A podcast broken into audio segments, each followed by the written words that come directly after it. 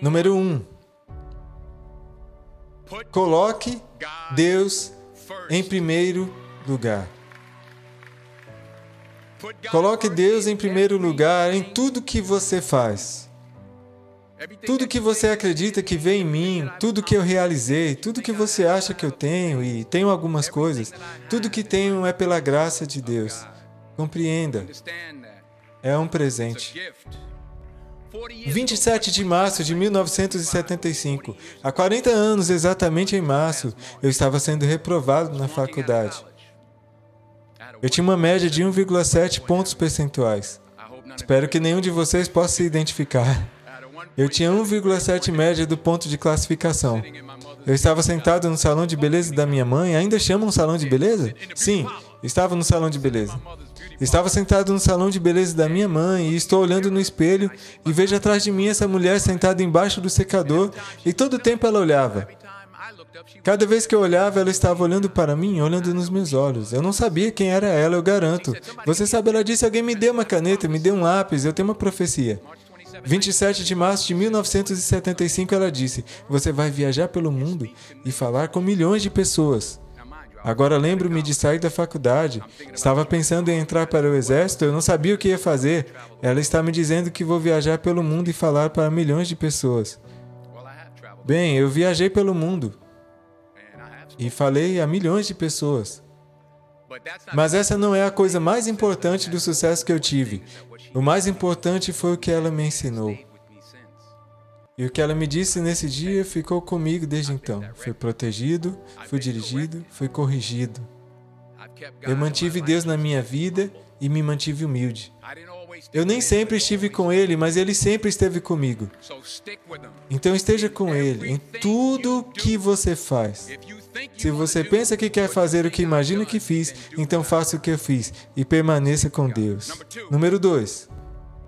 Fracasse. Isso mesmo. Fracasse.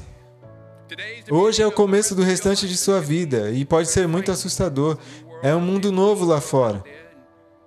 Há um mundo mal por aí e você vive só uma vez, então faça o que você é apaixonado, apaixonado em fazer. Profissionalmente. Não tenha medo de fracassar. Um teste de QI antigo tinha nove pontos e você tinha que desenhar cinco linhas com um lápis dentro desses nove pontos sem deixar levantar o lápis. A única maneira de fazê-lo era saindo da caixa. Não tenha medo de sair da caixa. Não tenha medo. Pense fora da caixa. Não tenha medo de sonhar grande. Sonhar grande. Mas lembre-se: sonhos sem metas são apenas sonhos e, em última instância, provocam decepções. Então, tenha sonhos, mas tenha metas. Metas de vida, metas anuais, metas mensais, metas diárias. Eu tento me dar uma meta todos os dias. Às vezes, apenas não xingar alguém. Metas simples, mas tenho metas. E compreenda: para atingir essas metas, você deve ter disciplina e consistência. Para alcançar seus objetivos, você deve ter disciplina no que decidiu fazer e consistência. Consistência todos os dias. Agora eu posso falar e esquecer por uns dias. Você tem que trabalhar nisso. Todos os dias você tem que planejar todos os dias. Você já ouviu o ditado: não planejamos fracassar, deixamos de planejar? Trabalhe duro. Trabalhe. Trabalhar duro é o que pessoas bem-sucedidas fazem. E nesse contexto, nesse mundo agitado que você cresceu, lembre-se apenas por que você está fazendo. O mais importante não é que você esteja fazendo. Lembre-se disso. Mas por que você está fazendo? Não importa se você está ganhando mais. Não.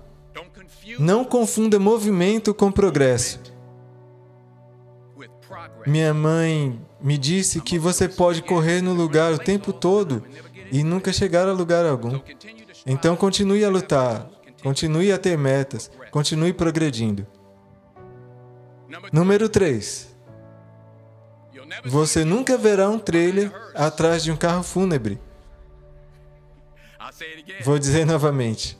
Você nunca verá um trailer atrás de um carro fúnebre. Não importa quanto dinheiro você ganhe, não poderá levar isso com você.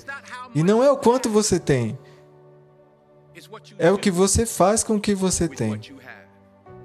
Todos nós temos talentos diferentes. Alguns de vocês serão médicos, outros advogados, outros cientistas, outros educadores. Sim, ok.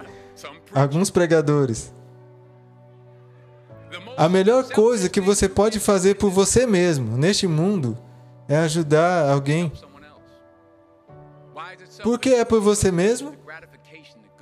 É porque a recompensa é o bem que você recebe, o sentimento bom, o sentimento bom que recebo em ajudar os outros.